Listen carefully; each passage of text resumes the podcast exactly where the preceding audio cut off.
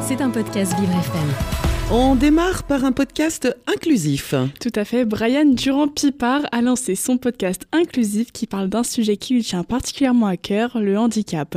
S'il a décidé d'en parler, c'est parce qu'il est lui-même atteint du syndrome de Little, de Little car il est né prématurément. Ce syndrome, il provoque une grande rigidité des muscles, principalement au niveau des jambes, ainsi que des spasmes.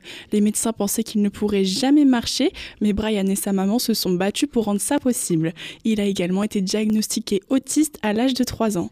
À cause de ses polyhandicaps, il a très souvent été mis de côté, les écoles publiques ne voulaient pas de lui, tous voulaient absolument l'envoyer dans un centre spécialisé. Il n'arrivait pas à se stabiliser avec les autres.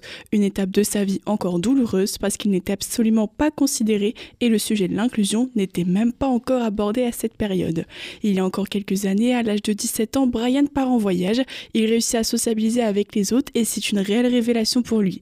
Il discute avec ses amis en expliquant qu'il est absolument fan du journalisme et ça pendant plusieurs années. Alors pourquoi l'a-t-il créé ce podcast? C'est durant les élections présidentielles de 2022 que le déclic lui est venu, voyant que le sujet du handicap n'était presque pas abordé par les candidats. Il a donc allié passion à l'utile en créant son podcast qui ne parle uniquement de handicap afin d'inclure tout le monde dans la société et de sensibiliser même les hommes de pouvoir. Son podcast nommé Where is Brian est accrédité par l'Armada pour une série de reportages. Différentes personnalités sont passées à son micro et il comptabilise aujourd'hui une soixantaine de podcasts enregistrés. C'est une très belle initiative qui donne la parole à tous. Et maintenant, on parle d'action de sensibilisation. Le 8 décembre dernier, l'hôpital de Vernon a organisé une journée de sensibilisation sur le thème vie handicap.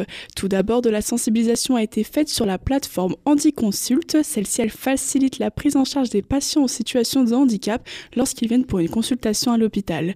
Tout est spécialement adapté pour eux lorsqu'ils passent par cette plateforme. Cette journée de sensibilisation, elle a été faite de manière très ludique à laquelle adultes et enfants pouvaient participer. Alors, quel était le but du jeu, Raphaël? Il suffisait de tirer une carte, celle-ci représentait un handicap, qu'il soit auditif, visuel, moteur ou bien le vieillissement. Pour ce qui est du handicap visuel, le jeu était très simple, les yeux des participants étaient bandés, il fallait découvrir quels fruits ou légumes ils avaient entre leurs mains.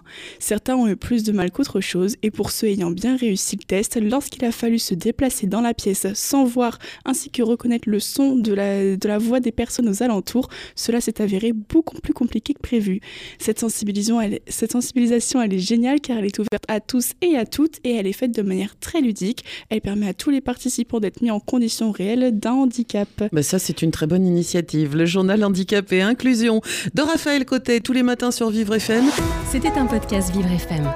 Si vous avez apprécié ce programme, n'hésitez pas à vous abonner.